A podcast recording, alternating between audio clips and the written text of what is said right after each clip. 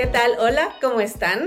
Mi nombre es Rox Muñoz y soy parte del equipo de Inspirit y les doy la bienvenida a este podcast Inspirit Latam. Y tengo el placer de estar con Iván González. Iván González, bueno, yo lo conozco de la comunidad, de, precisamente que nos habla mucho de Kanban y asistía a uno de sus cursos, el KMP1. Y bueno, quiero, estoy muy contenta de que esté acá y ¿por qué no te presentas, Iván? Cuéntanos un poquito sobre ti. Bueno, ¿qué les puedo decir de mi persona? Este, eh, siempre he querido buscar este, como tal vez este, eh, formas más sencillas de hacer las cosas. La verdad que creo que ha sido una búsqueda constante, latente.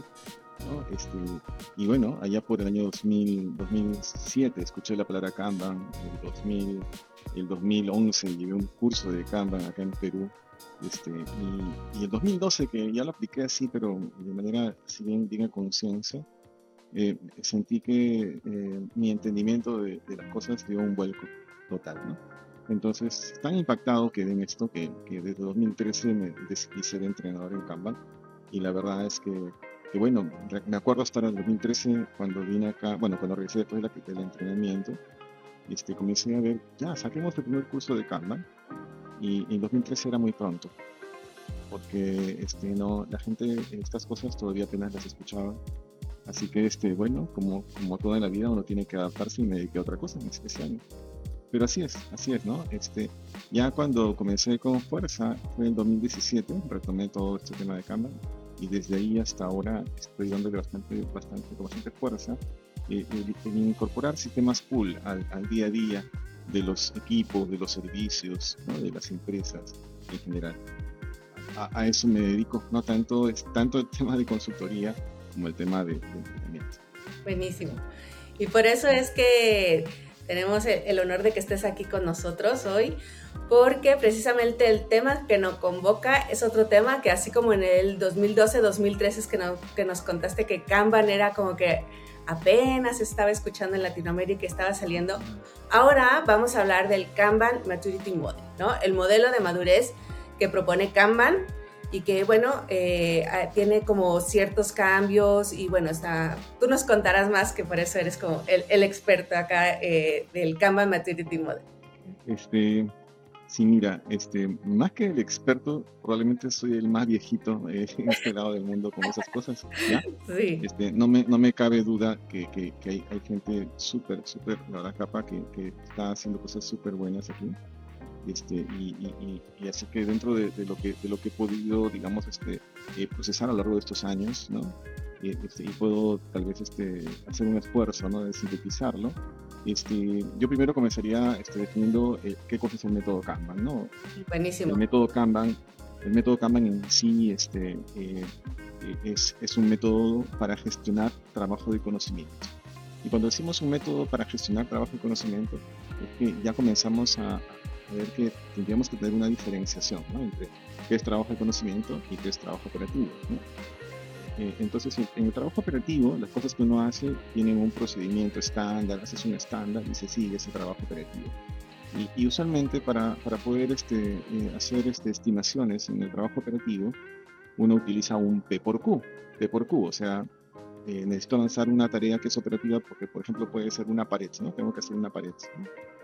Este, bueno, ¿cuántas personas necesito? ¿Por cuánto tiempo? ¿Sí? P por Q. Eso es un trabajo operativo. Pero en trabajo de conocimiento las cosas son un poco diferentes. Porque en trabajo de conocimiento, de repente alguien me asigna, una, una tarea que está de color rojo, ¿no? que tengo acá en mi mano, y yo la veo y digo, mmm, esta, esta tarea está un poco difícil para mí, pero yo soy ingeniero y la puedo hacer. Entonces, ese día va a pasar lo siguiente. Ese día eh, bueno, esta es una analogía, ¿ya? Ese día, mi productividad va a ser, cabe en, la cámara un dado, el número uno, uno, va a ser como uno. Pero otro día, otro día, llega a mis manos esta, de color verde, y digo, oye, esta de acá, yo la, yo la, ya la he hecho ayer nomás, he hecho una igualita a esta. Así que esto lo puedo hacer muy fácilmente. Entonces ese día mi productividad va a ser como un 6. ¿eh? Ustedes se acuerdan que, en las simulaciones de Kanban usamos muchos dados, sí. porque los dados representan el trabajo de conocimiento, ¿no? el match entre la persona y lo que tiene que hacer. Ese match, ese match este, nunca va a ser el mismo. O sea, no salimos de la universidad, no salimos clones, ¿no? Todos pensando lo mismo, todos con los mismos skills de programación. No, no, no. Salimos en distintos niveles y con distintas cosas que nos gustan más, ¿no? Hay personas que le gustan más de repente Java, otras personas que le gustan más eh, .NET o, u, otras, este, tantos frameworks de desarrollo que vivía, ¿no? Y, tantos nuevos lenguajes que vivía o infraestructura, ¿no? Entonces, no todos vamos a hacer lo mismo. El trabajo de conocimiento es eso, ¿no? Es algo que es difícil tener que estimar, ¿no? ¿En cuánto tiempo va a estar esto? Mm, es un tema bien complicado. Entonces, para eso es el método Canva. Y ahora, cuando hablamos de trabajo de conocimiento, estamos hablando de desarrollo de software, desarrollo de producto, innovación, sí, innovación, ¿sí? ¿No? Eh, marketing, ¿no? Recursos humanos o gestión del talento, gestión de desarrollo de personas, ¿no? Como se llama ahora. Entonces, este, eh, el método Kanban te sirve para eso, para, para el trabajo de conocimiento, ¿no? Eh, para, para, lo que es la parte, digamos, este, muy operativa, operativa, el Kanban probablemente no te va a ayudar mucho, más vas a utilizar en la parte operativa, operativa que vas a usar más, vas a usar técnicas de Lean Manufacturing o vas a usar técnicas este, de Best Practices, Best Practices. Entonces el método Kanban más te va a ayudar para el trabajo de conocimiento, para hacer el trabajo visible, ¿no? Entonces, eso es el método. Ahora vamos a hablar de el Kanban Maturity Model, probablemente eh, pudimos, yo creo que probablemente debimos haberle quitado la palabra Kanban adelante y poner algo así como Alpha Maturity Model, no sé, cualquier otra palabra. Porque el Kanban Maturity Model, este, lo que trata de representar es, es, un, es una propuesta de modelo de madurez, ¿no? Entonces, este, madurar, madurar, ¿qué significa madurar? Madurar, este, hay muchas definiciones de qué significa madurar, ¿ya? A mí me, gusta, a mí me gusta esta, ¿no? Que es la de, este, eh, comenzar a tomar conciencia, ¿no? Conciencia de cuáles, cuáles, qué cosas eh, eh, rigen este, el, crecimiento ¿no? en, el mundo, ¿no? ¿Qué cosas rige que yo pueda ir dando pasos firmes, ¿no? La conciencia de ello hace que, este, que yo madure. Y eso es cualquier aspecto de la vida. Por ejemplo, mi hijo pequeñito de, de 8 años, ¿no? Me dijo, papá, yo quiero ser libre, ¿no? O sea, no, no quiero ir al colegio ya, ¿no? Yo quiero ser libre. Me dijo, ajá. Yo le dije, este hijito, mira, este, eh, el, que, conoce más es más libre. ¿no? si tú conoces más, eres más libre. Por ejemplo, ¿no? si estudias inglés, puedes ir a otros países eh, y hablar con personas que hablan inglés y comunicarte muy bien. Pero si no hablas inglés, por ejemplo, no vas a poder entenderlos y no vas a poder comunicarte con ellos. Entonces eres menos libre. Entonces, cuanto más conocimiento tengas, este, vas a ser más libre, ¿no? Entonces él, me entendió, la verdad es que estuve iluminado ese día, ¿ya? Porque ahora no, no así si yo lo hubiera explicado así, me hubiera dicho, si hubiera dormido probablemente, ¿no? Este, estuve iluminado ese día y él me dijo, ya papá, voy a estudiar para ser libre, ¿no? Y yo dije, wow, ¿no? Ah, comprendió. Tomó conciencia de algo muy importante. Entonces, el Kama Maturity Model nos sirve, nos, señala ese camino de conciencia de conciencia hacia, hacia qué tendríamos que hacer para que una, organización madure hacia dónde. Hay un norte aquí, ¿ah? hay un norte. El norte que tiene el Kanban Maturity Model, así como el método Kanban también, el norte es eh, ser fit for purpose. Fit for purpose es un concepto bien simpático que se puede traducir como adecuado al propósito, pero ahí hay que agregarle algo más, adecuado al propósito del cliente. ¿Sí? Entonces, el norte, el norte del método Kanban es para gestionar trabajo de conocimiento y ayudarlos en el camino de ser más adecuado al propósito del cliente. Y el Kanban Maturity Model es un modelo que te permite que la organización sea cada vez más adecuada al propósito del cliente. Mm. Entonces, este, ¿qué cosa es ser adecuado al propósito del cliente? ¿no? O hoy día se habla mucho de propósito, pero a veces uno puede crear un propósito que esté desconectado del propósito del cliente. Y eso sería un error de definición, ¿no? de diseño, un error de diseño. Entonces, hoy día tenemos que ser muy, estar muy sensibilizados con el propósito del cliente. Entonces, aquí ya comenzamos comentando de que a veces hay un mito. El mito es que Kanban sirve para la eficiencia. ¿no? Kanban en realidad lo que busca es que seas más adecuado al propósito del cliente. Ese es el norte de Kanban. No es la eficiencia, ¿sí? Es más, te va a invitar a ser ineficiente en varios aspectos, porque tienes que cumplir con ser adecuado al propósito del cliente. ¿Sí? Entonces, ahora, regresando al tema de ser adecuado al propósito del cliente, ¿no? Este, voy a poner un caso, ¿no? Un caso de qué significa adecuado al propósito del cliente. Le preguntaron a Jack Ma cómo fue que venció a IBM, ¿Cómo fue que eBay a fines de, 2006 decidió irse de China? ¿Cómo fue si Jack Ma era, era una cosa pequeñita, ¿no? o sea, un negocio muy pequeñito Alibaba, y eBay era el más grande del mundo en Internet en ese entonces, el más grande. No estaba Facebook. No había más. Google apenas, no había más. Así que eBay era el más grande y ustedes es David contra Goliat. ¿no? ¿Es posible que haya hecho eso? Y Jack Ma con una enorme sonrisa y con mucha así calma como él se expresa, muy fácil, muy fácil. Cuéntanos, ¿qué hiciste? Es que lo que pasa es que hay, hay algo que es un problema en, en el mundo occidental. El mundo occidental trabaja para Wall Street, mientras que yo, yo trabajo para el cliente. Esa es, una gran diferencia. Y efectivamente, ¿no? Entonces uno se pone a pensar eso eh, eh, bajo esa lógica, ¿no? Jack Ma decía, ¿no? Primero es el cliente, porque si no tienes cliente no hay negocio. Segundo es el empleado, ¿no? Porque el empleado va a dar ese valor al cliente. Y tercero, tercero o hasta yo diría quinto, pero es porque no hay, otro medio. El tercero es el accionista. Es más, Jack Ma, este, cuando salió la bolsa, ¿no? Antes de que saliera la bolsa, él daba su mensaje así, ¿no? Decía, primero el cliente, segundo el empleado y tercero el accionista. Entonces un uno, uno, que compró acciones dijo, oye, Jack, pero si yo soy tercero, entonces ¿para qué compré tus acciones? Y Jack Ma le dijo, véndalas, véndalas, ya, véndalas, ¿no? Porque no queremos tener accionistas que piensen distinto a nosotros. Primero es el cliente, si no, no hay negocio, ¿sí? Entonces tenemos en este lado del mundo occidental, y nosotros somos de Occidente, todo este lado del mundo, una mentalidad muy orientada hacia el accionista, ¿no?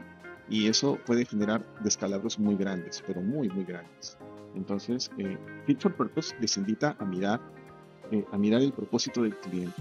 ¿Cuál es el propósito del cliente y cómo podemos hacer que ese propósito se pueda cumplir de manera wow, ¿no? Yo quiero ir a una sucursal bancaria a hacer una operación porque necesariamente tengo que ir físicamente, yo quiero esperar dos, tres minutos, ¿no? Por ejemplo, ¿no? Ah, eso sería más fit for purpose. Y así les puedo dar muchos ejemplos sobre qué cosa podría ser fit for purpose. Entonces, en Kanban, cuando hacemos un tablero Kanban, este tablero Kanban tendría que acercarnos a ser adecuado al propósito del cliente. Entonces, con cada columna que estamos pasando, este, las políticas deberían ser tales que has verificado esto, has verificado el otro, has, este, contemplado el feedback del cliente aquí y acá y acá. Entonces todos los pasitos que hacemos es para ser más adecuado al propósito del cliente. El Kama Maturity Model, su meta es que logres eso, ser adecuado al propósito del cliente. Pero para eso hay niveles, ¿no? Hay niveles. Vamos desde el nivel cero. Antes, antes de entrar a los, a los niveles. adelante bien interesante esta, esta parte que, no, que nos cuentas de, de Jack Ma y cómo empezaron o ganaron, ¿no? Que es mucho el que conocía yo a mi público, ¿no? A mí, yo soy chino y conocía cómo se comporta todo esto en, China, ¿no? Y es en la parte en la que el, como dices, el, conocimiento, la parte intelectual de las personas que están dentro de la organización se vuelve un activo muy importante, ¿no? Sobre todo en estas como transformación. Eh, que me imagino que por ahí va, ¿no? Un poco ligado, o estoy yo asumiendo, confírmame si el Kanban Maturity Model es una guía también para estas famosas transformaciones que ocurren dentro de las organizaciones. Sí, o sea, el Kanban Maturity Model, hoy día, por ejemplo, tú estás haciendo, vamos a decir, ¿no? has, has, iniciado un proceso de transformación bastante este, grande y has creado este, eh, no sé, pues nuevos departamentos, has, hecho, has movido un montón de gente, ¿ya? ¿Para qué te puede servir? ¿Para qué, para qué te puede servir el Kanban Maturity Model? Para este, llenar los vacíos que has dejado. Mm. Porque a veces por ir muy rápido, por ir muy rápido, querer hacer tantas cosas, de pronto estamos medio locos, ¿no? En que en un directivo que dice, no sé a quién ahora preguntarle esto que antes le preguntaba a Juan y ahora me dicen que ya no es con él, no sé qué quiere preguntar, estoy, estoy, perdido y así están todos, ¿no? Tranquilos, tranquilos, con calma. Ahí viene el Kanban Maturity Model para llenar todos esos vacíos que has dejado, tranquilo, o sea, en eso te puede ayudar. O sea, si tú, si tú, estás en, medio de una transformación grande, el Kanban Maturity Model te va a ayudar a poner esos sellos en los vacíos que has dejado. Y, y ojo, esto no es ninguna crítica, es un tema de es normal. Cuando uno hace muchas cosas muy rápido, dejas vacíos, ¿ya? Y tranquilos, tranquilos. El tema es, bueno, acá tienes una herramienta, un modelo, que te puede ayudar a, sellar esas cosas, tac, tac, tac, tac, la vas sellando y de pronto agarras robustez y fuerza, ¿ya? Ahora, si no has hecho una... perdón, sí. No, que, que además, claro que eso es como la parte en la que, mm, digamos, ya lo configuras a lo que tú eres en ese momento, lo que la organización es en ese momento, ¿no? O sea, no tiene que ver con, porque yo ya hice un cambio y ahora entro y veo dónde le hago el pequeño ajuste, en dónde estoy como para, para seguirlo adaptando a lo que yo soy y a mi cultura, ¿no? A mi, a mi, mi paso. Así es, así es, Rox, ¿no? O sea, el camino que has elegido, ¿sí? Va a entrar el Kama Maturity Model y te va a ayudar a sellar todos esos huequitos, todos esos espacios, todas esas pequeñas grietas que se están formando. No te preocupes, ahí va, a entrar esto y te va a ayudar a ser más robusto. Por otro lado, si, si no has hecho una transformación gigante, ¿sí? Este, puedes utilizar el Kama Maturity Model para ir paso a paso, paso a paso, y comenzar a ser más robusto, más robusto también, ¿ya? O sea que estés inmerso en una transformación grande, con muchos desafíos en la cual ya te están pidiendo quiero resultados, ¿no? Y, y, eso pues es ahora, hoy día, creo que Vox Populi, ¿no? O sea, todos están diciendo, a ver, ya vas tres años de transformación, cuatro cinco años, ya, ¿y, cuáles son los resultados? Y los resultados, este, ¿tienes, tienes problemas con eso? No te preocupes, toma el Camera Model y vas a ver cómo sellando sus huequitos, tac, tac, tac, tac, tac, de pronto vas a ver que puedes mostrar esos resultados.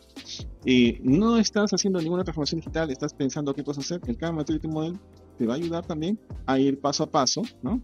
Es, mm. como, es como en ese caso sería como comenzar a construir ¿no? la base del edificio, el primer piso, el segundo piso, el tercer piso, el cuarto piso, ¿no? Y, y eso va a ser muy robusto, ¿ya? Muy robusto. Muy robusto y también viene una palabra importante, robusto y flexible. ¿Ya? ¿Por qué? Porque ahí viene algo bien interesante que bueno, que siempre digo en, mis entrenamientos, seguro me has escuchado esto, eh, nuestro enemigo no son los procesos, ¿no? Nuestros enemigos son los procesos rígidos. O sea, aquellos procesos que no puedes modificar ante un contexto cambiante, esos son nuestros enemigos. ¿eh? ¿Qué más? Este, el hijito de, esa, de, ese, de ese, vamos a llamarle acción. Eh, nuestro segundo enemigo, y ahí viene algo bien interesante, nuestro segundo enemigo son los roles rígidos los roles que no puedes cambiar, los roles que se quedan ahí, ahí fijos, fijos, fijos. Hay, que permitir, hay que permitir que los roles también se vayan adaptando, adaptando a estos cambios en el contexto. ¿sí? Eh, así que con Kanban, Kanban es cambio evolutivo, ¿sí? por lo tanto, la evolución te invita a hacer una mutación. Bueno, a mutar. Hay que comenzar a mutar para adaptarse mejor al mercado y ser más adecuado al propósito. ¿sí? Entonces, así vemos cómo este, el Karma Maturity Model te puede ayudar. Estés en una transformación muy grande o estés en una, iniciando una, una iniciativa de cambio. Perfecto. Y ahí, ya que comentabas sobre flexibilidad, em, ¿hay como valores o pilares que existen del Kanban Maturity Model, además de la flexibilidad que, que este, Sí, sí, de hecho, de hecho, este, los valores, los valores este, guían el proceder en el Karma Maturity Model, porque eh, siempre estamos buscando un sentido de por qué estamos haciendo las cosas, ¿no? Siempre tenemos que tener un sentido de por qué estamos haciendo las cosas.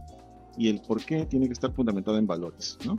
Entonces, lo que yo suelo hacer es un trabajo, bueno, cuando hago consultoría, hago un trabajo con, con las áreas de, eh, de, gestión de talento. Nos juntamos para ver cuáles son los valores que ustedes han definido para su organización. Y eso lo ponemos como en columnas, ¿no? Como en columnas. y, en, y, en, y, en, digamos, este, y en líneas eh, horizontales, perdón, horizontales, ponemos los valores del Kanban Maturity Model con cada nivel de madurez, ¿no? Con cada nivel de madurez. Entonces vamos viendo cómo hacemos el match. Entonces hablamos, por ejemplo, ¿no? Si, si la empresa tiene cliente céntrico como valor, casi todas tienen una muy parecida, enfoque en el cliente, cliente céntrico, ¿no?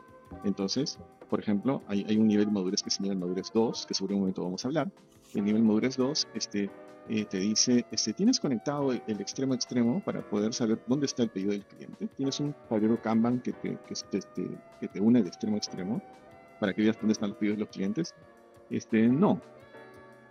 Bueno, entonces, sería bueno, sería bueno fortalecer el valor de enfoque en el cliente y por eso tener esta práctica. Oh. Es muy difícil que alguien te diga no. Claro. No, yo no quiero no quiero fortalecer ese valor. No, es muy difícil, ¿sabes? Entonces, con eso de manera muy natural, de manera muy orgánica, dices, bueno, hagámoslo, ¿no? Hagamos un piloto primero, ¿no? Porque también hay que tener cuidado, ahí sí hay que tener cuidado porque a veces de repente hay, hay directivos que quieren, ya, quiero que en todo, en todo lugar hagas esto. No, este, espérense. Vamos primero a comenzar con uno, con un servicio para que ustedes vean cómo es un sistema pool, ¿no? Este, así que basamos, nos basamos en valores, ¿no? Los valores, por ejemplo, de nivel 1 de madurez son, son, son 3, y yo, bueno, yo le digo 4, ¿ya? Porque le agrego un 4 que debería estar, porque está implícito, ¿ya? Es, este, eh, por ejemplo, los valores de transparencia, a nivel, en nivel 1, ¿no? Transparencia, colaboración, tomar la iniciativa, y, y, la cuarta, el cuarto valor es balance o equilibrio a nivel equipo. Pero para eso, de repente me estoy saltando una parte, ¿no? Pero esos valores, de hecho, son la luz. Son la luz para poder incorporar prácticas, ¿ya? este, estamos haciendo, el por qué estamos haciendo esto es porque estamos desplegando estos valores, ¿no? Ahora, cuando hablamos de valores en Kanban Maturity Model, uno puede decir, vamos a fortalecer la transparencia, la colaboración, la, el, este, tomar la iniciativa y el equilibrio, pero lo vamos a decir en términos de la empresa. La empresa de repente tiene otros valores, ¿no?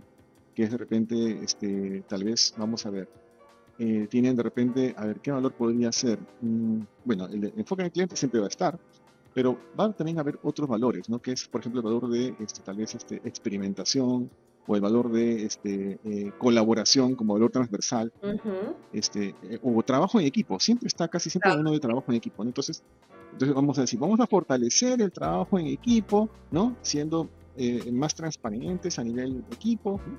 O sea, no estamos, no estamos haciendo nada más que utilizar las herramientas que ya tienes. Entonces, ahí no vamos a poner nuevos valores, sino más bien vamos a fortalecer los valores que ya tienes. Tienes valor de trabajo en equipo, ya. Este valor de trabajo en equipo, mira, en cada nivel de madurez, vamos a, vamos a ponerle un poco más de esteroides, ¿no? acá, aquí, acá, aquí, acá, aquí, acá. Mm. Y conforme vamos, vamos logrando cada vez más, este, eh, tu trabajo en equipo ahora va a ser, este, todo tu empresa va a ser un equipo, ¿no?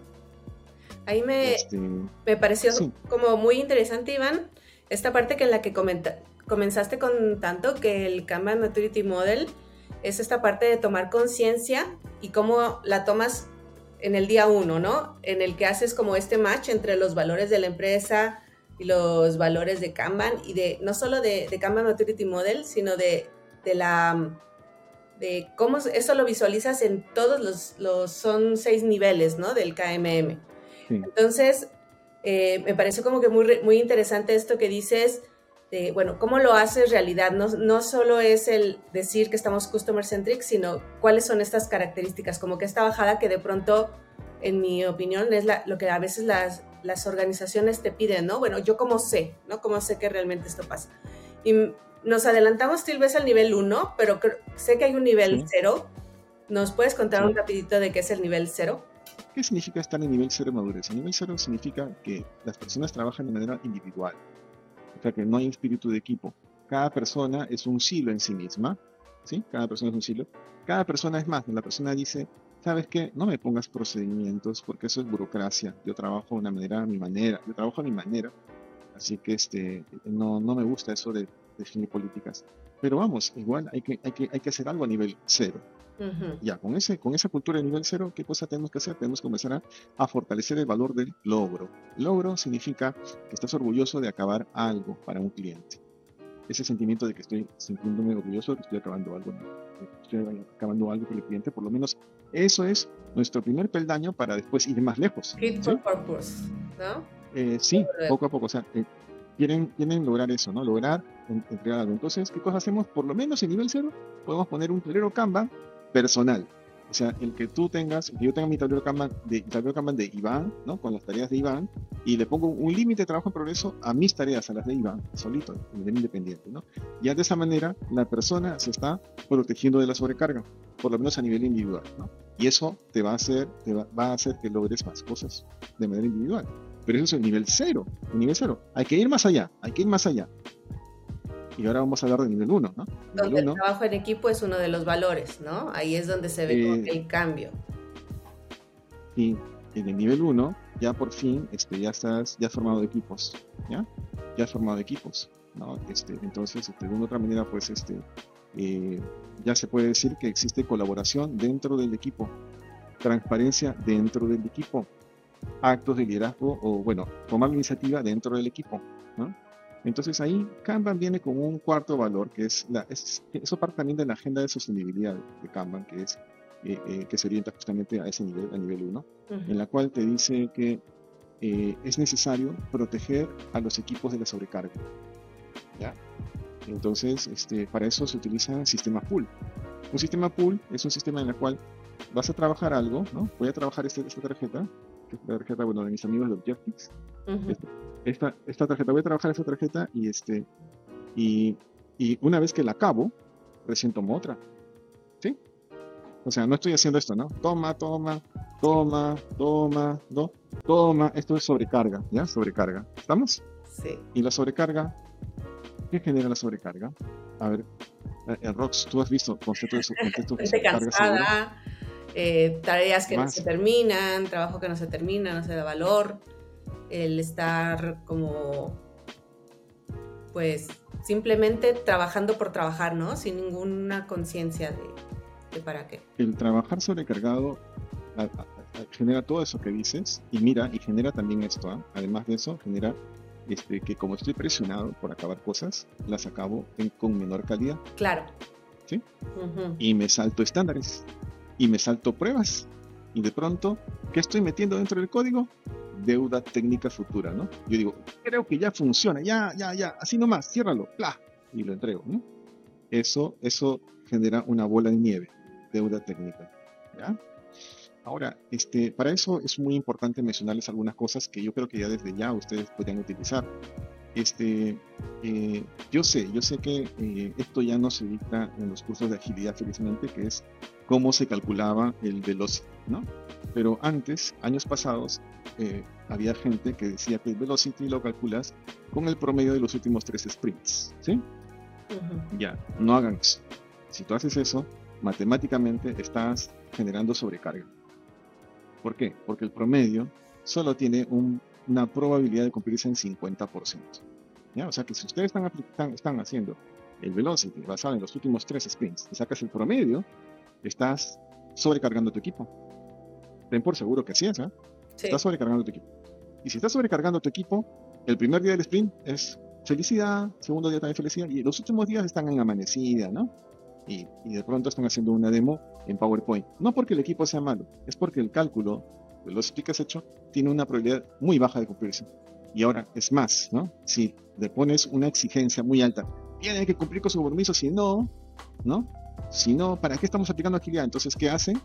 Comienzan a, ya saben qué hacen, ¿no? Bajan la calidad, ¿sí? Eh, bajan los estándares y de pronto la deuda técnica es enorme y dicen, hay un problema de calidad en los equipos, ya, hagamos PDD, ¿no?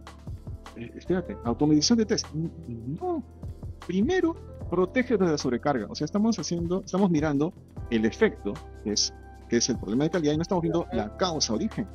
La causa origen es la sobrecarga. Entonces, número uno, yo, yo le llamaría, yo lo llamaría, bueno, yo lo llamo en, en una metáfora, la ley del flujo número uno es protege a tu equipo de la sobrecarga. ¿Eso qué significa? Pon un sistema pool, donde toman un ticket, acaban el ticket y recién toman el otro.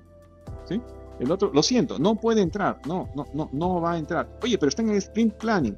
Se quedará en el sprint planning y no entrará en progress hasta que acabe este. Lo acabo y recién entra el segundo. Entonces, ahí yo les digo algo muy importante.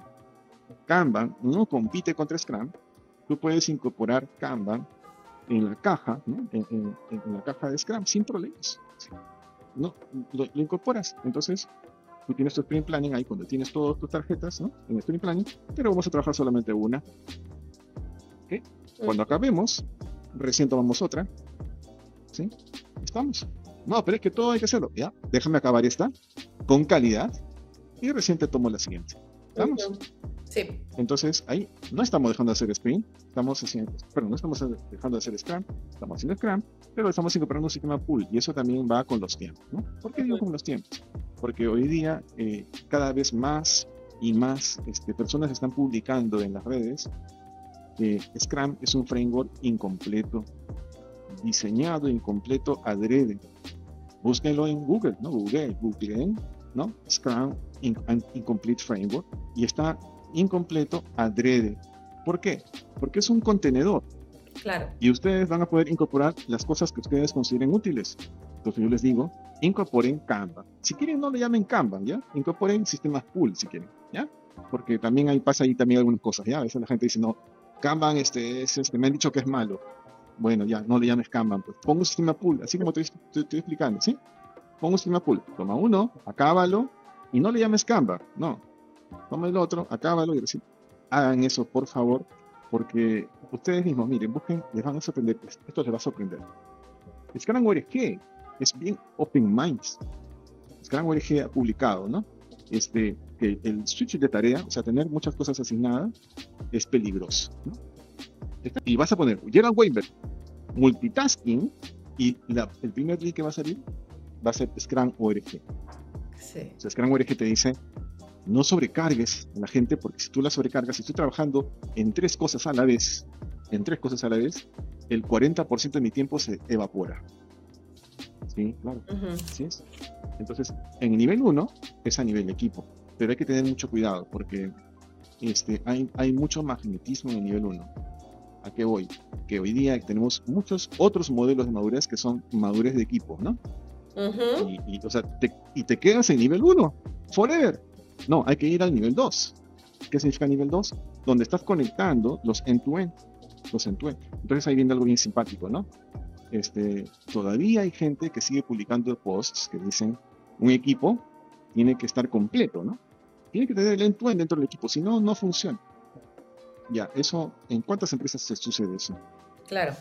En no, muchas. ¿Por qué? ¿Por qué no pasa? Porque no es económico, pues. No, es, no es económicamente viable tener gente que sepa todo el end-to-end dentro de un equipo de máximo nueve personas. O sea, necesita genios, ¿no? Claro, no, no es posible hacer eso. soporte, etcétera, no, pues es como.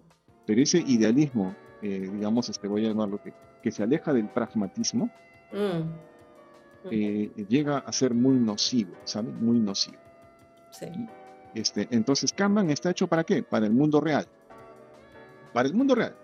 Y vamos a ir al mundo real. ¿Queremos llegar al mundo ideal? Sí, queremos llegar al mundo ideal, pero el mundo ideal no es tener en un equipo a todos. No, el mundo ideal es que el cliente esté feliz, que el cliente sea fit for purpose, que el cliente reciba lo que, lo que está buscando y ya está más. Eso, ese es el norte de Kanban. No es no es el norte de Kanban tener equipos todos funcional, que sean súper así autónomos. No, ese no es el objetivo de Kanban. El objetivo de Kanban es que el cliente esté feliz. Estamos. ¿Eso qué significa? Que de repente, mira, yo tengo dos clientes, cada uno procedió diferente. ¿ah? Uno de ellos, mira, uno de ellos tuvo lo siguiente, ¿no? Decía, mira, mi departamento de QA me está generando como un cuello de botella. Entonces he decidido poner a todos los QA dentro de los equipos. Y saben, les funciona muy bien. Otro cliente dijo, mis, eh, mis equipos tienen, este, tienen QA, pero los QA a veces están de brazos cruzados, sin hacer nada. ¿no? no, pero tiene que estar desde el principio haciendo cosas así, pero yo creo que mejor los voy a sacar a todos los QA, los voy a sacar a los equipos y voy a crear un equipo de QA para que se balanceen, porque he visto QAs que están de brazos cruzados y hay QAs que están con sobrecarga. Entonces mejor los saco a todos en un equipo afuera y entre ellos se balancean y les funcionó súper bien. Entonces, ¿qué significa eso? ¿Eso qué significa? Eso significa algo muy sencillo que no hay una sola receta. En el nivel 2 tienes que conectar el extremo a extremo. Ok. No, no, no hay ningún gerente que te pueda decir no quiero conectar el extremo a extremo. No hay. Entonces ustedes dirán, ¿no? Es difícil cambiar el mindset de los gerentes. Es que es fácil. Tienes que hablarles de hay que conectarlos en tu end. ¿Quién te va a decir que no? Nadie. ¿Tú crees que va a haber un gerente que te dice, no, no, no quiero que conectes el end to end? No hay forma. No necesitas cambiar el mindset a nadie. Bueno, eso es lo que te dice Kanban. Kanban te dice, no es necesario cambiar el mindset. ¿Sí? No es, no es un requisito para que hagas que la empresa comience a madurar. ¿Sí? Lo que sí necesitas es ser consciente de, de qué cosa hace que funcionen las cosas. ¿no? Primero, protege al equipo de la sobrecarga. ¿Estamos? Sí. Eso hemos hablado. Porque si no haces eso, tu calidad se va a caer, tu deuda técnica se va a incrementar, la gente se te va a ir, de pronto el único que sabía el código se va y ya fuiste. Ahora vamos al, segundo nivel de conciencia. El segundo nivel de conciencia es el end-to-end. Tenemos que conectar los sistemas extremos. Y eso no es nada novedoso. Eso se habla desde qué, desde qué año? Desde los 1900, principios 1900. Henry Ford y, su, y su end-to-end de toda su producción. Este, y tal vez mucho antes, ¿no? O sea, no es nada nuevo. Solo que ahí viene un problema. El problema es que hoy día estamos aprendiendo demasiado, demasiado de, múltiples frameworks que tienen roles, artefactos, reuniones, y tienen un montón de cosas que nos generan sobrecarga cognitiva. Mm. La sobrecarga cognitiva hace que nos olvidemos de lo esencial. ¿Estamos? eh, no se preocupen, a mí también me ha pasado la sobrecarga cognitiva, ¿no? Cuando uno dice, ¿qué hago? Estoy, estoy medio perdido. Ya, tranquilos, el Kama Model te dice, vamos a sellar esos huequitos, no te preocupes. Ahora, el, segundo piso es, hay que sellar los huequitos de, has conectado el end-to-end, tienes tableros visuales de end-to-end, tienes métricas desde que se hizo, el se aceptó el pedido hasta que se entregó el pedido. No, no tengo nada de eso. Tranquilo, complétalo. Pero primero, primero protege tus equipos de la sobrecarga Primero protege tu empresa de recarga, protégelos y después ahora conecta el end-to-end y comienza a contar el tiempo desde aquí hasta acá. ¿Sí? Ahora, hay algo muy importante que tengo que decirles, que en nivel 2 ya es importante comenzar a tener otro tipo de métricas más. Por ejemplo, la métrica de calidad. pasa, si tú solamente mides el lead time y no mides la calidad.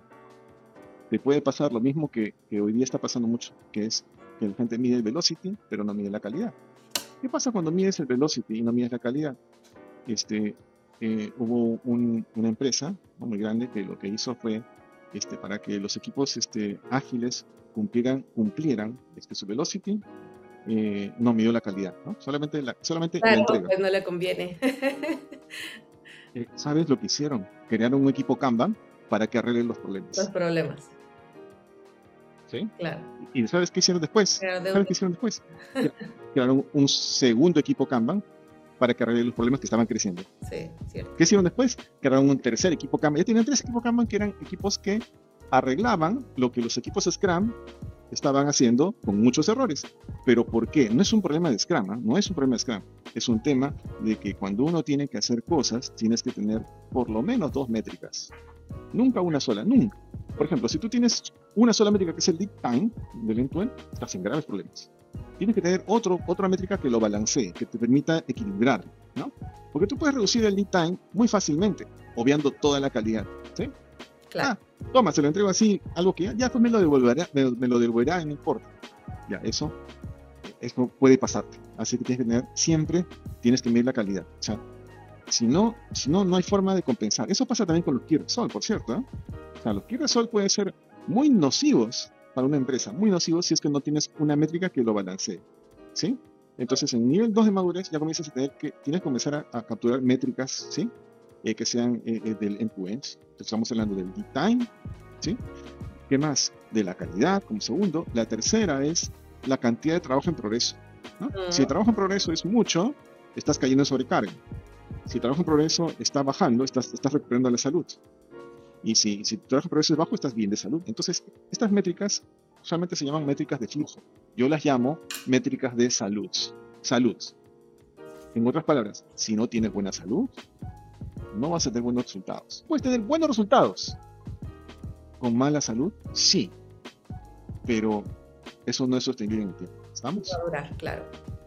Sí, oye, te, iba, te iba a comentar eh, un, como, ahora que, que, lo estabas explicando, como un highlight o algo que, que, me vino a mí, que de pronto, bueno, esta parte de, de, los gerentes, las gerentes, en que están como muy obsesionados con la productividad y que lo primero que les decimos es protege tu equipo. ¿Qué quiere decir protege tu equipo? Lo, lo que decía, comienza a hacer pull, no push, y empieza a entender, que ellos, darles espacio de que ellos entiendan cuál es ese, ese ritmo, podría decirse, que tienen que llevar.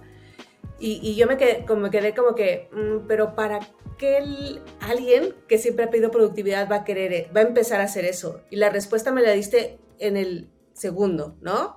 ¿Por qué? Porque el end-to-end, el end-to-end yo creo que sí estoy de acuerdo contigo, cualquier persona, gerente que ha estado en algún tiempo en alguna empresa entiende que el el optimizar este end-to-end es lo que te da la ventaja competitiva, la adaptabilidad, de todo eso, ¿no? Es como lo que ha venido diciendo agilidad y desde hace mucho que también, como dices, bueno, ya se veía que ahí era la parte como interesante.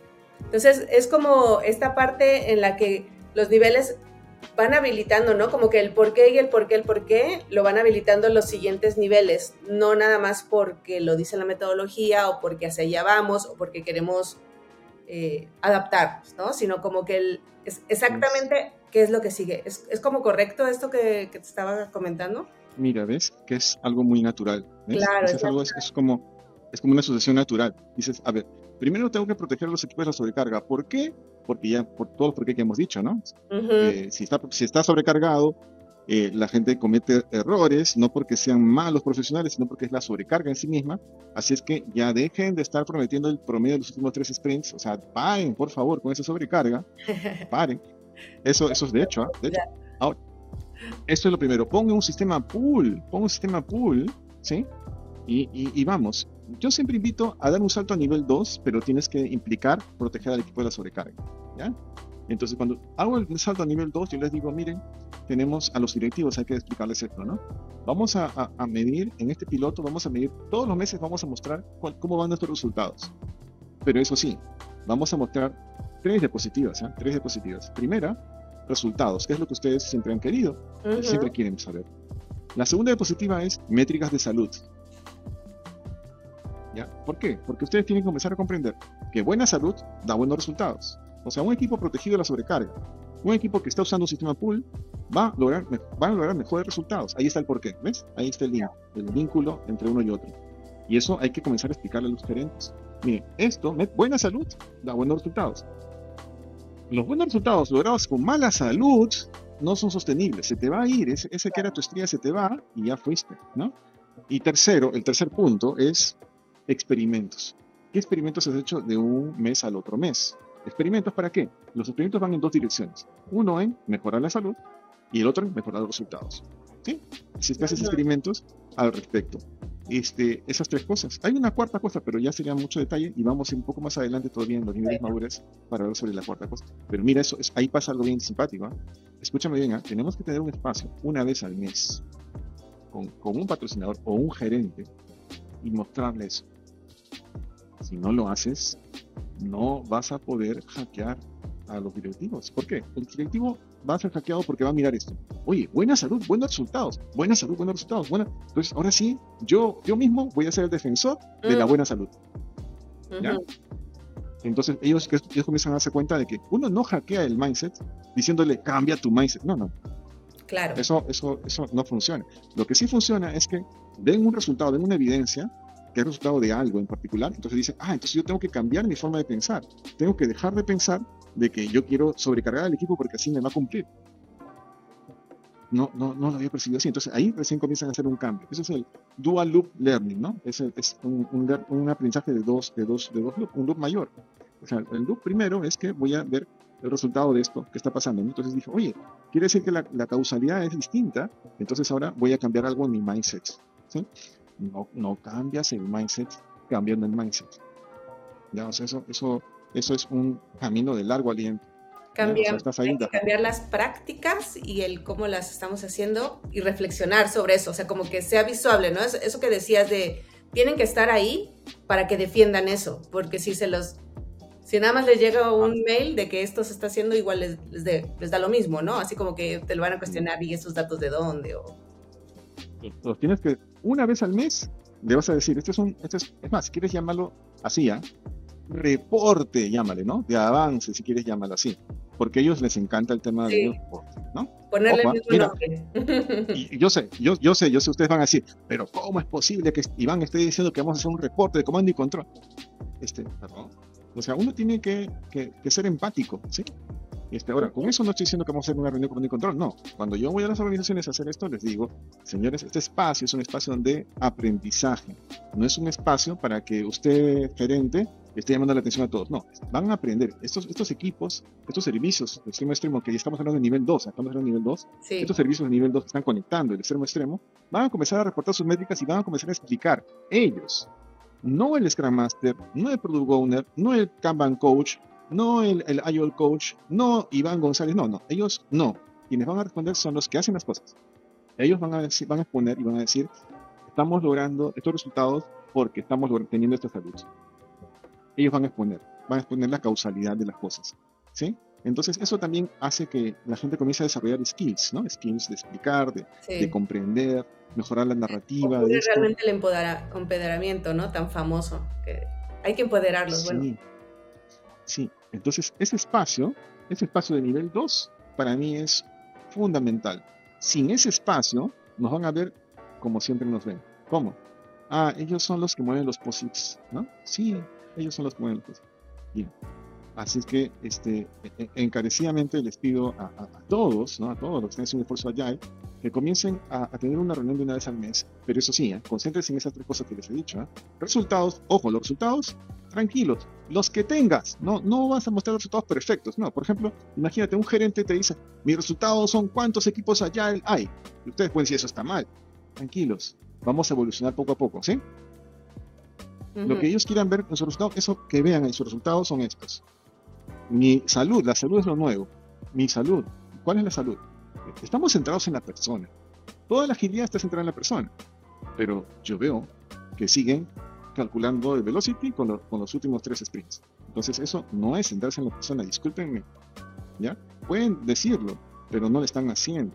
Y eso es estadística muy, muy básica. Sí. Ahora, entonces, si estamos centrados en la persona, entonces tenemos que hacer un reporte de resultados, ¿sí? Los que los gerentes quieran ver como resultados. Eso. Después, poco a poco, conforme vas madurando, los vas a ir evolucionando esos resultados, ¿sí? Tranquilos. No necesitamos mostrarlos. Es que, es que Iván, estos no son resultados. tranquilo. Lo que ellos están haciendo hoy día, que sigan viéndolo. Ya. Salud es lo nuevo. Eso sí, ellos, nadie está viendo salud. Ni en la agilidad, ni en lo tradicional. Nadie está viendo la parte de salud. Tienes que ver qué, cómo va tu salud. Y tercer experimento, si ellos están viendo seguro de alguna manera. Salud. Salud. Concéntrese en salud. Salud. Si tienes buena salud, tienes buenos resultados. Entonces, esto complementa todo lo que estás haciendo hoy día, ¿sabes? No está negando, no estoy diciendo deja de hacer Scrum, no, solamente estoy diciendo algo que, eh, vamos, este, muchos Scrummers están diciéndolo, solo que no sale muy bien, ¿no? ¿Qué están diciendo los dentro del equipo, es una conversación que, ah, pero no se lleva más allá. Así es. Scrum es un contenedor incompleto, están diciendo los, los, los Scrummers, y está bien que lo digan abiertamente. ¿Qué más te están diciendo? Ya no utilices puntos de historia, ¿Qué más te está diciendo? No utilices el promedio de los últimos tres sprints. Esto te están diciendo, solo que no está todavía como Vox Populi lo suficiente. Entonces, es, momento, es momento de decir. Nivel 3. Nivel 3. Nivel 3 de madurez. Nivel 3 es un salto, ¿eh? es un salto importante de nivel 2 a nivel 3. En nivel 2 ya tienes tus métricas, ya estás viendo que la salud está mejorando. En el nivel 3 el salto es, este, es porque, miren, aquí yo puedo confundirlos mucho porque es un poquito pesado de explicar pero yo he tratado de, crear una abstracción, ¿ya? una abstracción. Entonces, yo, voy a decirles esta abstracción. En nivel 3, la comprensión que gana la organización para llegar a nivel 3 es así. Es muy, muy duro lo que les voy a decir. ¿eh? En el nivel 3, para saltar nivel 3, la organización aprende o toma la conciencia de que la capacidad es finita. Eso que quiere decir que todo lo que está en tu backlog no son obligaciones, son opciones donde una opción compite contra otra opción. Todas son opciones. Todas compiten una con otra. Entonces, no vas a hacerlo todo. Vas a hacer de todo tu backlog las mejores. ¿Sí? Así que tienes que comenzar a saber comparar opciones para cuáles entran a tu capacidad finita. Y es una capacidad finita. Puedo hacer solamente este, 30, 30 cosas en, no sé, pues en, mejor un número menor, ¿ya? Puedo hacer 15 cosas en un mes, 15 cosas en un mes, ¿ya? 15 cosas en un mes. Entonces no me puedes pedir 30, pues, ¿no? No hay forma. No puedes hacer eso. No se puede. Nuestra capacidad es de, es de 15 al mix. Ya, ok. No, pero yo quiero que, yo quiero que, yo quiero que, que, sea más, te dicen, ¿no? Ok, entonces, ¿qué opciones tenemos? tenemos una opción que hoy día no se está usando mucho. ¿Saben cuál es? Se llama gestión de la capacidad. ¿Sí? ¿Cómo mejoramos la capacidad de, de un servicio? ¿no? Hay algunas, algunas formas que son muy sencillas, bueno, depende del contexto también. Puede ser que no sea sencillo en, ningún, en un contexto particular, no. Pero en algún contexto tú puedes decir, bueno, si incorporo más personas con un perfil similar al de las personas que ya tengo, podría aumentar mi capacidad, ¿no? Y les dices, ¿no? Mira, puedo incorporar a dos personas que están en otros equipos que tienen competencias muy buenas para, para poder producir más. Y de pronto te dicen, no, no se puede. Entonces, ¿qué le decimos? Lo siento, solo puedo hacer 15. No, yo quiero que hagas 30 puedo hacer 15 lo siento. O sea, aquí las cosas no se crean ni se destruyen. Estamos en nivel 3 de madurez, la capacidad es finita. Eso es así, esa es la realidad. Eso recién lo haces en nivel 3, ¿ah? porque si tú le dices a alguien, estás en nivel 1 y le dices, mi capacidad es finita, ¿qué te van a responder? No te creo. Este, eh, le pasó a un joven, a un joven que este, llevó, llevó un curso conmigo y, yo les contaba, ¿no? La capacidad finita después de la simulación, ¿no? Y él dijo, Iván, no sabes qué me pasó. Le dije a mi jefe que mi capacidad finita. ¿Y qué crees que me dijo? ¿Qué, te dijo? Me dijo, este, em, mira, este, ay caramba, ¿cuál era la palabra exacta? Es como que me desilusionas, o sea, como que me... Claro, como... ¿Era otra palabra? ¿eh? O alguna cosa así, como no quieres mejorar, alguna cosa así. Ajá, algo así como que, eh, me, ahí está, me decepcionas, ah, me decepcionas. Yo, yo pensé que tenías la camiseta bien puesta. Mm. Así le dijo. Y eso Iván me dolió, me dolió, me dijo, ¿no? Porque que me digan que me estoy decepcionando a alguien, ¿no? Este, yo estoy dando todo lo que puedo. Yo le digo, sí, lo siento mucho, es que primero tienes que haber trabajado en el 1 y 2. La Z del 3 es, es, es, es algo, es, es, como que estás hablando del tercer piso cuando no has todavía recorrido lo, del primer y segundo piso. Así es que recién, cuando ya tienes ya un tiempo en nivel 2, ya puedes saltar a nivel 3. ¿Por qué? Porque en nivel 2 van a ver que estamos mejorando, estamos mejorando, pero te van a decir, oye, pero hay muchas cosas que están pendientes de hacer. Sí, sí, estamos tratando de hacerlo. Y sigues trabajando, sigues trabajando. Oye, pero hay muchas cosas que no se están haciendo. Y, y después de un tiempo dices, ¿sabes por qué no estamos haciendo todo eso? Recién te dices, porque nuestra capacidad es finita. Y ahí estás saltando a nivel 3. Estás saltando a nivel 3. Y en el nivel 3... Bueno, estamos entonces en, en, el nivel 3, diciéndole a los gerentes, tienes una capacidad finita, ¿no? Y ahí, ahí fue donde otra vez ya como que, al igual que la persona que asistió al curso, uy, ¿cómo le decimos eso? O sea, ¿qué, ¿qué, gana uno con la capacidad finita, no? O sea, tiene que haber un porqué. ¿Cuál, cuál es eso que, el siguiente paso es el 4, en donde está el, la ventaja. Sí, porque si quieres tener clientes contentos, mm. solo te comprometes con lo que puedes hacer. Entonces, este, en nivel 2 ya estamos rompiendo los hilos. En el nivel 3 hemos aceptado de que para tener clientes contentos, yo solamente puedo prometer lo que tengo. Y hay algo bien curioso ahí, ¿no? Me fui el año pasado este, quería comprarme una camioneta y fui a Toyota, ¿no? al representante de Toyota en Perú. Y, le digo, oye, este, dime, hay una camioneta híbrida, no pregunté así, vamos a ver qué, cómo está eso, ¿no? Y me dijeron, no le podemos vender ninguna híbrida porque no tenemos en stock, hay una crisis de chips, de acá a seis meses usted puede venir y recién podríamos venderlo. Pero no puedes tomar ni pedido esto. No, porque no habría fecha para darse, no hay, no hay fecha. ¿Ustedes creen que ellos, están, ellos comenzaron a contar mi lead time desde ahí? No, ¿por qué? Por un tema muy sencillo. No aceptaron el pedido. ¿Estamos? Entonces aquí viene algo bien simpático. Que el tiempo, el, famoso lead time que ustedes han escuchado del link, comienza a correr no desde que se hace el pedido. No. Comienza a correr desde que se acepta el pedido. Ajá. ¿Y cuándo aceptas? Cuando tienes capacidad. ¿Estamos? Entonces, el por qué de que la capacidad finita es buena es por eso. Y están clientes contentos averigua cuál es tu capacidad. Y, eso es el... por eso es que en nivel 3 de madurez recién podemos ser adecuados al propósito del cliente. En el nivel 2 todavía prometíamos, prometíamos, prometíamos, tenemos mucho sin cumplir, ¿no? Mucho sin cumplir. Y, le tienes que decir a los, a los directivos, le tienes que decir, mira, después de un tiempo en nivel 2, tenemos todo esto sin cumplir, porque nuestra capacidad es finita y tenemos ahora que en adelante adecuarnos a nuestra capacidad finita para poder tenerlos contentos. ¿Qué más pasa en nivel 3 de madurez? En nivel 3 de madurez tienes que tener métricas que representen al cliente de afuera. Por ejemplo, este, si estás haciendo, este, eres un equipo de desarrollo de software que está haciendo una app mobile para un banco, ¿no? y estás sacando nuevos features, tú necesitas tener el feedback del cliente en este sentido. Las funcionalidades que hemos puesto en, la aplicación mobile eh, son suficientes, falta alguna funcionalidad, ¿sí? eso, te tiene que, eso te tiene que ser el cliente. ¿Qué más? Esa es la calidad funcional. La calidad no funcional sería, este, es entendible, es, es, fácil de navegar, ¿no? Este, este, ¿qué más? Se cae, no se cae, es estable, es rápida, ¿no? Esas cosas tienes que saber. Si no tienes esas métricas, entonces, este, en nivel 3 este, vas a tener problemas. Ahora, no significa que recién en nivel 3 hagas esas métricas. Esas métricas puedes tener en nivel 0 si quieres, ¿eh? Pero solo en nivel 3 recién tienes la capacidad para responder, ¿sí? Antes, en nivel 0, no tienes la capacidad para responder. Nivel 1, todavía tampoco. En nivel 2, estás creando la capacidad para responder. Y en nivel 3 ya tienes la capacidad para responder porque has definido que tu capacidad es finita. Ahora, ahora somos dueños de nuestra capacidad y por lo tanto yo puedo ahora este, hacer que esa capacidad, enfocarla en generar impacto real. En cambio, en nivel 2, yo digo, vamos a generar los mejores tickets, ¿sí? Para impactar en el cliente, pero no entran. ¿Por qué? Porque ya estamos ocupados en otra cosa, no entran. Estamos prometiendo por encima de la capacidad, ¿sí? No entran al desarrollo.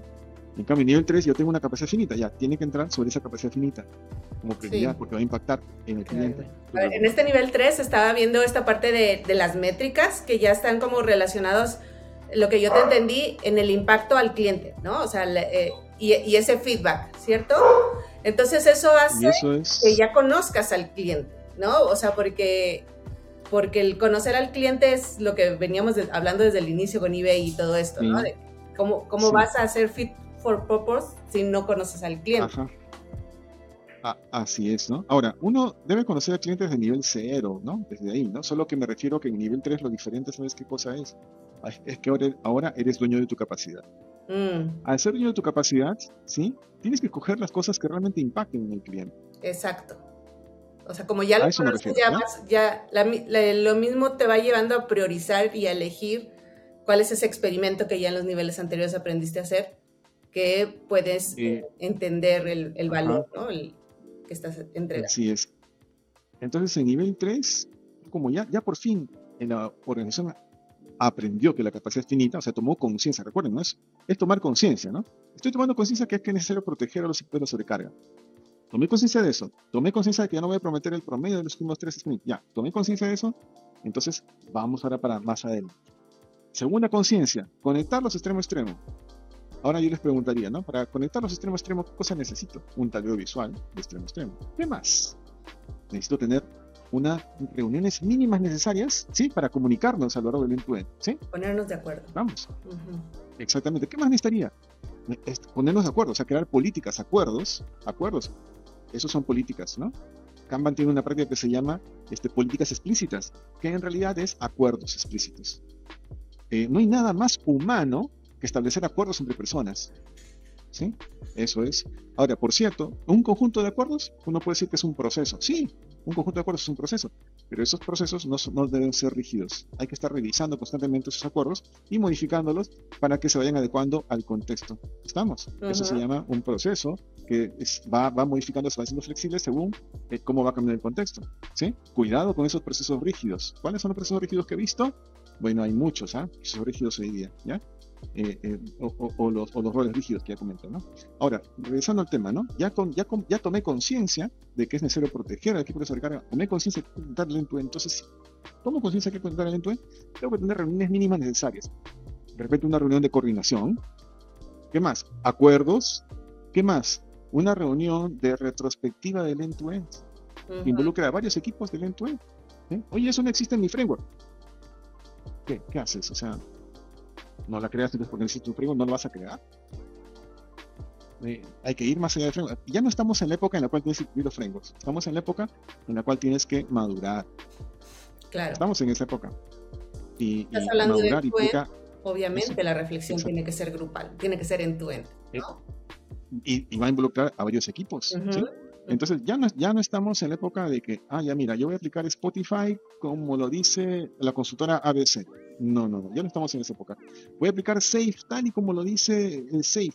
Ya no estamos en ese tiempo, ¿no? Vamos a aplicar Scan tal y como lo dice Scan. Recuerden que Scan, felizmente hoy día Scan dice que es un contenedor incompleto, así es que eso para mí es, me trae, me trae eh, mucho mayor este, apertura, ¿no? del mundo Scrum y de los que practican Scrum para que puedan incorporar otras cosas, ¿no? Entonces, ya no se trata de seguir los frameworks a pie de letra, no, se trata de alinearse a estas cosas, a esa, toma de conciencia, ¿no? Proteger los equipos de sobrecarga, conectar el end Y tercero, ya por fin reconocer que la capacidad es finita, porque solamente si yo prometo mi capacidad, puedo tener a mis clientes contentos, mis clientes felices. Así es.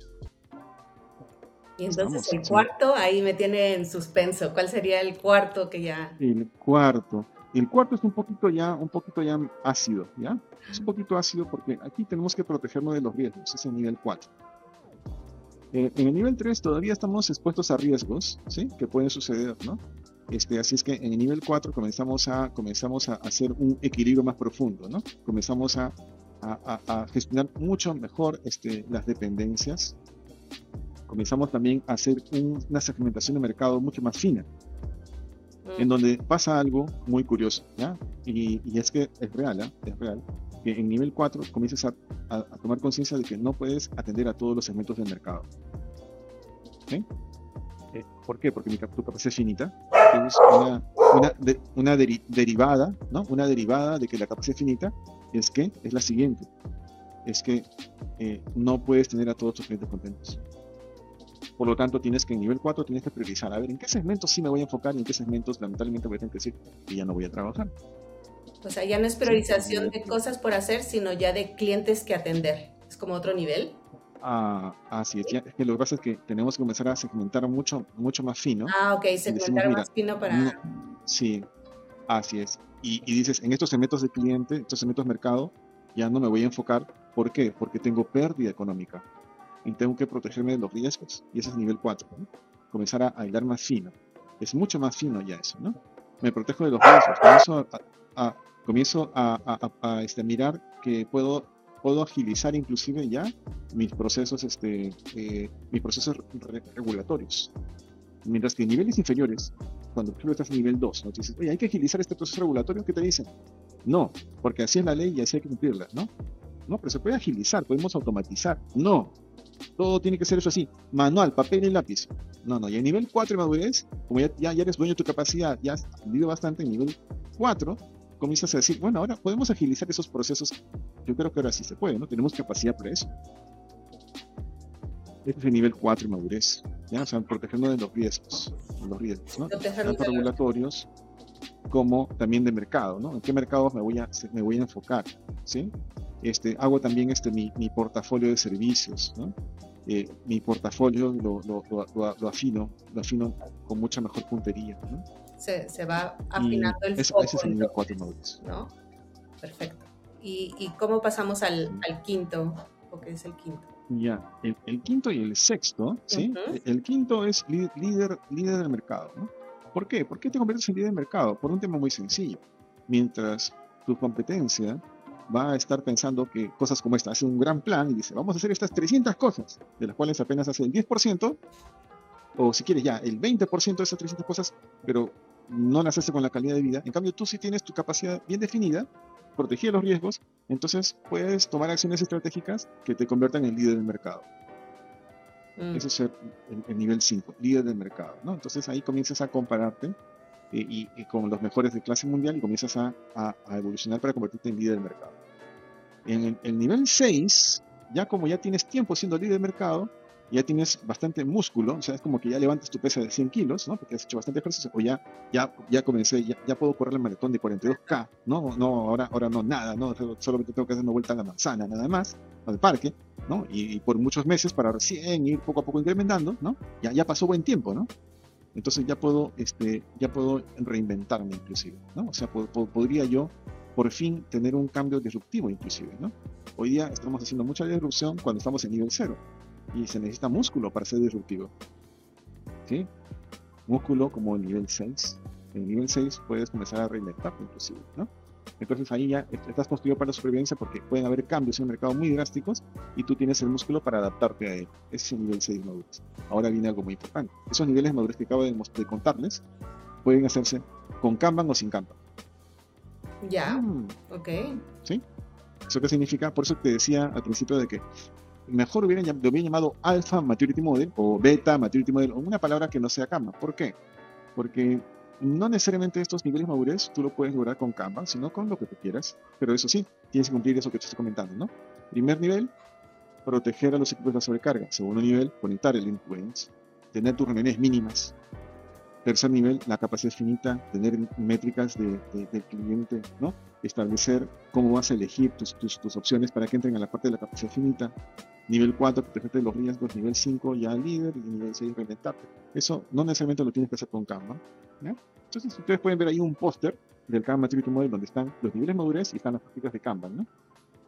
Pero así como existen las prácticas de Kanban, puedes tú poner las prácticas que tú quieras con aquellos niveles que acabo de escribir, ¿sí? Eso, ¿ya? O sea que no es, no es algo que esté atado a Canva. Ustedes pueden decir, mira, me interesa que en nivel 2 conectar el end-to-end, voy a utilizar Design Thinking para la parte del descubrimiento, la parte de... Está bien, úsalo. O sea, Kanban no te dice que no uses. Kanban eh, te sugiere algunas prácticas, claro que sí, pero tú puedes aplicar todo lo que tengas de, todos los frameworks, de todo lo que quieras. Eso, eso es súper importante. Esa es una descripción, eh, creo que eh, bastante general de, de qué es este Calm Maturity Model. Ahora, ¿cómo hacer coaching con Calm Maturity Model? Tendría que ser un tema también importante, ¿no? Eh, lo que se ha hecho es que al modelo de madurez se han puesto todas las prácticas de Kanban, pero en cada nivel de madurez se han puesto dos franjas, dos franjas. Una franja que se llama prácticas de consolidación del nivel y otra franja que se llama prácticas de transición al siguiente nivel. Oh. ¿Eso qué significa? Que tú tienes, por ejemplo, en nivel 0 tienes una práctica de consolidación. Que, ¿Cuáles son esas prácticas de consolidación? El que yo, por ejemplo, tenga un tablero Kanban personal con límites personales, ¿sí? Que, que una reflexión personal. Yo, yo mismo me tengo que, tengo reflexionar sobre lo que estoy haciendo. Esas cosas. Este, eh, eso son es la consolidación de nivel 1. Pero ahora vamos, bueno, de nivel 0, de nivel 0. Ahora vamos a saltar a nivel 1. ¿Cómo hacemos para saltar a nivel 1? Bueno, ahí vienen las prácticas de transición. ¿Sí? Entonces, la transición hacia el nivel 1 son las prácticas más fáciles de implementar. Si ustedes van a ver el póster, van a ver que hay una franja que dice prácticas de transición. Esas son las más fáciles de implementar para ir más lejos. ¿ya?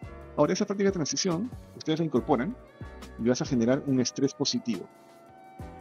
Un estrés positivo, ¿no? Por ejemplo, ¿no? Dices, la práctica de transición para ir de nivel 0 a nivel 1 es que tengas un tablero Canva donde en cada carril sea una persona. Eso es una práctica de transición para ir a nivel 1, a nivel equipo, ¿ya? Entonces, cuando tú haces eso, ya estás visualizando el trabajo de todos, cada uno de manera independiente, ¿no? Pero además también vas a incorporar otra práctica de transición que se convierte en lo que se llama un mecanismo de reflexión. Miren, escúchame bien, ¿eh? Hablamos de práctica de transición que genera estrés y ahora vamos a hablar de mecanismo de reflexión, que es la reunión diaria de la reunión diaria, ¿ya? Bueno, yo le iba a decir la reunión diaria de Kanban, ¿ya? Pero no es necesario que llames así a tu reunión diaria, ¿ya? Si se sigue llamando Scrum bienvenido. Así es, o reunión de sincronización. No, no, tienes por qué llamarles, ah, no, es que esta es la Kanban Daily. No, no, no, olvídate. Llámale la reunión diaria, Scrum Daily o la reunión de sincronización. Entonces, esa práctica de reunión de sincronización tiene un corazón. El corazón que tiene es el siguiente. Es la pregunta, ¿cómo colaboramos para ¿qué quieres? Por ejemplo, puede ser, ¿cómo colaboramos hoy día para acercarnos más al objetivo del sprint? Eso puede ser. Otra, ¿cómo colaboramos, colaboramos hoy día para entregar eh, eh, más valor? ¿Cómo colaboramos hoy día para este, solucionar los impedimentos que tenemos? ¿Cómo colaboramos, colaboramos hoy día para acercarnos a la solución del problema del cliente? Siempre es la palabra cómo colaboramos. ¿Por qué? Claro, ustedes conocen muy bien cuál es la pregunta, ¿no? La pregunta clave es cómo nos organizamos hoy día, ¿no? Eso es una sincronización. No me gusta decir cómo organizamos, ¿saben por qué? Porque a veces organizarse puede ser que cada uno haga cosas por separado. Es correcto. Yo prefiero que se diga cómo colaboramos, cómo nos ayudamos, porque de esa manera vamos al corazón de la agilidad y todos los días estamos poniendo gotita a gotita el corazón de la agilidad. Pum, pum, pum, está comenzando a latir, a latir, a latir. Entonces, cuando tú ves un tablero que tiene franjas, cada uno por su lado, y están preguntando todos los días, ¿cómo colaboramos? ¿Cómo colaboramos? ¿Cómo colaboramos? ¿Cómo colaboramos? Pues de pronto alguien va a dejar de estar en su franja y va a pasarse a otra franja. Sí. es como estar preparando la mente, las palabras, cómo, cómo ocurre, y ahí empieza a hacer como que un poco el inception de ese cambio cultural, ¿no? Que va a necesitar el nivel 1 en el que ya están trabajando en equipo, ¿cierto? Exactamente como tú lo acabas de decir. Entonces, ¿qué pasa en, ese, en esa transición? Comienzan a tomar conciencia de que, mira, ya no este, este tablero de franjas por cada persona ya no nos representa. Hay que pasar a otro tablero, un tablero de equipo, donde pongamos avatars, ¿no? Y podemos poner en un historia de usuario dos avatars porque estamos colaborando. Ah, qué bueno. Esas son, esas son las prácticas de consolidación de nivel 1. ¿ven? Y así para cada nivel. En el nivel 1 también hay prácticas de consolidación. Una vez que ya estás consolidado, vas ahora a las prácticas de transición de nivel 1 hacia el 2. Entonces, los coaches, ¿cómo, cómo utilizan el Canva Maturity Model? Y primero, identificas en qué nivel estás. Segundo, te fijas qué prácticas de transición podrías incorporar. ¿no? Y esas prácticas de transición se incorporan a nivel push. Ajá. ¿Qué significa eso? Que no se trata, no se trata del coach que viene y dice, bueno chicos, a ver, tengo estas cosas, estas novedades que ustedes pueden utilizar, pero solamente si ustedes quieren, ¿ah? Mm. Ustedes quieren bien. Si no quieren, no, no lo hagan. No, no, no, no, no, esto es distinto. Esto es distinto, ¿por qué? Porque nuestra obligación ético-moral es ayudarlos a tomar conciencia de, la realidad de las cosas. Y ya les he hablado de tres cosas que son que las cosas tienen que ser conscientes. Tres cosas. Uno, hay que proteger a los equipos de la sobrecarga. Dos, hay que conectar los extremos extremo. Tres, que la capacidad es finita. Claro. Esas tres cosas tienen que ser conscientes. Es más, le voy a hacer una, voy a hacer una pregunta ahora. ¿no? ¿Cuáles serían las tres principales responsabilidades de los líderes? Bueno, pues cuidar este, esta carga que realmente, como de pronto, ya sea o quitando impedimentos o, bueno, protegiendo al equipo para que tenga una correcta priorización, si es que no está la persona de negocio, etcétera. ¿Qué más tendría que hacer? Em, Número dos. Ah, ¿Del nivel 2 o del...? No, mira, mira, mira, he dicho, hay tres cosas que tienen que tomar conciencia, ¿ya? ¿Cuáles son las tres cosas que hay que tomar conciencia? Primero, que hay que proteger al equipo de la Segundo, hay que conectar el end-to-end. Y tercero, que la capacidad es finita. Entonces, ¿cuáles son las tres responsabilidades de los líderes? Priorizar. La primera, la primera es proteger al equipo. Proteger al equipo y eso, eso es una responsabilidad de los líderes, ¿ya? Entonces estamos, estamos inclusive ayudando a, que los líderes tengan conciencia de eso. Tienen que tomar conciencia de que es necesario proteger de la sobrecarga. Un equipo saludable va a lograr buenos resultados siempre. Segunda responsabilidad de los líderes es conectar el extremo a extremo. ¿Y eso qué significa? No solamente significa conectar, significa, significa muchas cosas. Significa crear las reuniones mínimas necesarias, las métricas, ¿sí? la retrospectiva de ese entre líderes, fusionar o separar. Ya estamos tocando ahí estructura, tal vez, ¿no? Eh, sí, pero, ¿sabes? Sin cambiarla, no cambiamos nada de estructura, nada de estructura. Solamente se trata de visualizar. Visualizar. ¿Sí? Establecer las reuniones mínimas necesarias, ¿sí? Los acuerdos, la retrospectiva, y ¿sabes qué? Poquito a poco van a ir naciendo esos cambios, probablemente de estructura, pero poco a poco, no de golpe, ¿ya? O sea, no se trata que yo vengo y voy a rediseñarte todo tu forma, todo tu... No, no. Tal y como estás. Comienzas tal y como estás, lo visualizas y comienzas a ver dónde se, dónde se está atorando las cosas, ¿sí? Y donde está atorando, ahí es donde vas a hacer acciones. No tienes que cambiarlo todo, ¿no? Solamente donde se está atorando. Y regresando en esta parte que ya estabas hablando bien interesante del coach, es en donde está como esa parte de, de, mantenimiento, como le decías, y la parte de que estás ya pensando en lo que sigue, en el siguiente nivel, y que es ese, ese push ¿Por qué? Porque tanto liderazgos como equipos, o sea, para que los equipos reaccionen como los liderazgos están queriendo protegerlos o están queriendo establecer el end-to-end, necesitan ellos ir entendiendo. Y como que por eso entiendo que sea, sea el push, ¿no? Que a veces decimos, no, ¿cómo vas a hacer push? ¿Cómo, lo, lo, planteas, no? Eh. Ahí la cuestión es ya cómo lo haces, cómo haces el push, no necesariamente tienes que ser así, a rajatabla o algo así, sino desde dónde estás invitando o desde dónde los estás haciendo reflexionar, ¿no? En, en la forma en la que mucho esta toma de conciencia, bueno, eso les está funcionando, eso que está demostrando al equipo y a los líderes también como que este cuestionamiento, ¿no? O sea, como que, ¿cómo quieres llegar hacia allá si ahorita estamos nada más empujando trabajo? Así es. Entonces el coach va a ser push de las prácticas de transición. En transición, esa y es la palabra. Y, y el equipo va a ser pull de las de consolidación. Así es la dinámica, ¿no? Entonces tenemos que incorporar un poco de estrés con el periodo de transición, un mecanismo de reflexión que usualmente es una reunión diaria, una, una retrospectiva, ¿sí? Eso. Y un acto de liderazgo. Los actos de liderazgo van, van, a nacer de la gente que está mirando, ¿no? Cuando tú miras qué está pasando, tienes más posibilidades de, de sugerir cosas. Eso es muy importante. Cuando tú miras qué está pasando, oye, ¿y por qué no hacemos esto? Hasta la persona que casi no hablaba, va a ver que, oye, eso yo sé cómo nos podríamos verlo. Te va a decir, oye, mira, acá se me ocurre hacer esto. ¿Por qué? Porque lo está viendo, ¿sí? Entonces, eh, eh, yo quería comentarte el tema del líder, que hoy día tenemos muchos, muchas, muchas, directrices, muchas directrices de qué cosa significa ser líder, pero no, no conocemos qué es lo fundamental. Lo fundamental es que tiene que nacer de esta conciencia. Primero, el líder es responsable de proteger al equipo de sobrecarga. Segundo, el líder es responsable de, de, de crear una bonita vecindad con todos sus vecinos, ¿sí? A lo largo del end-to-end. Esa es, es, una responsabilidad. Entonces, imagínate un área de gestión del talento que ahora esté promoviendo eso, ¿no? Y, le diga, a ver, vamos a ver, a buscar evidencias de cómo has estado este, eh, mejorando tu vecindad, ¿no? ¿Okay? Entonces, nivel 1, ya hemos hablado, proteger el equipo de Nivel 2, conectar el end-to-end. Entonces, los líderes tienen que comenzar a hacer eso, a conectar ese end-to-end. Y nivel 3, vamos, todavía no pensemos en nivel 3 porque sabemos que se pueden estresar mucho. Todavía no pero uno y dos trabajen eso un tiempo y después ya cuando ya estén ya descubriendo que la capacidad es finita, ¡pum! Les pones ahora nivel 3. Vamos a hablar de que la capacidad es finita. Y ahí, este, ya, ¿qué estás haciendo para mejorar la elección de las opciones, ¿sí? Para que tenga tu capacidad finita. ¿Qué estás haciendo al respecto? Ah, este, nada. Mm, entonces, no te preocupes, hacemos un plan de acción para que en tu rol de líder comiences a ayudarnos con esto.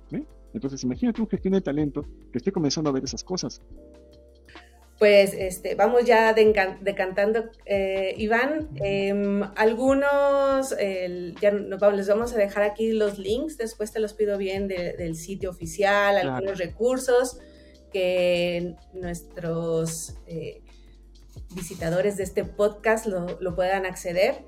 Y pues nada más cerrar con un gran agradecimiento sobre, sobre esta charla. Creo que lo lo fuimos, lo fuimos revisando poco a poco, pero como que me encanta personalmente que no usamos términos raros y extraños e hipotéticos, sino que más bien ir como construyendo, ir entendiendo, e ir nosotros también, tampoco esa tensión de pronto que se siente de tengo que ser como el, lo que comentabas, líder del mercado, tengo que, sino como, sí, ese es mi norte, eso lo queremos lograr, pero hay pasos, ¿no? O sea, hay cosas que podemos hacer antes como equipos, como personas, como organización y que también pueden hacer los coaches, ¿no? Como esta parte de, de transición todo esto. Yo agradecerles, agradecerles a ustedes, la verdad, este, por la paciencia este, de poder, y la tolerancia de poder este, aceptarme esta, esta sesión. Yo encantado de la vida hablaría de esto todo el tiempo. Sí, sabemos. sí, aquí, está, aquí podríamos estar. feliz. Pero bueno, ya después se pondrán de moda los podcasts de cinco horas. Así es que bueno, muchas gracias. ¿Nos quieres dejar tus redes, con la forma en la que alguien te, contacte y también en donde está tu, consultoría y tus cursos, etcétera. ¿Nos puedes contar? Y, igual, ¿no? Cualquier consulta, este, con todo, con todo gusto, la verdad me pueden escribir sin problemas. Ya me encuentran en LinkedIn, así es que. Ahí en este, LinkedIn estamos. Ahí les voy a dejar Sí, sí, hay gente que me pregunta y yo jamás, jamás voy a estar de mal humor, jamás les, les voy a contestar, o sea, si sea tarde o, temprano, dependiendo un poco del tiempo. Pero sí, o sea, saben, pues, con toda confianza, no se preocupen. Buenísimo. Pues muchísimas gracias y muchas gracias a todas y todos ustedes por escucharnos y por llegar hasta acá al final. Les esperamos después en un nuevo capítulo. Recuerden que estamos en YouTube, estamos también en, y en Spotify, ¿no? Y podemos ver los enlaces de toda esta conversación en nuestra página. Así es que gracias Iván y gracias a todos ustedes. Que tengan una linda semana. Hasta luego. Muchas gracias.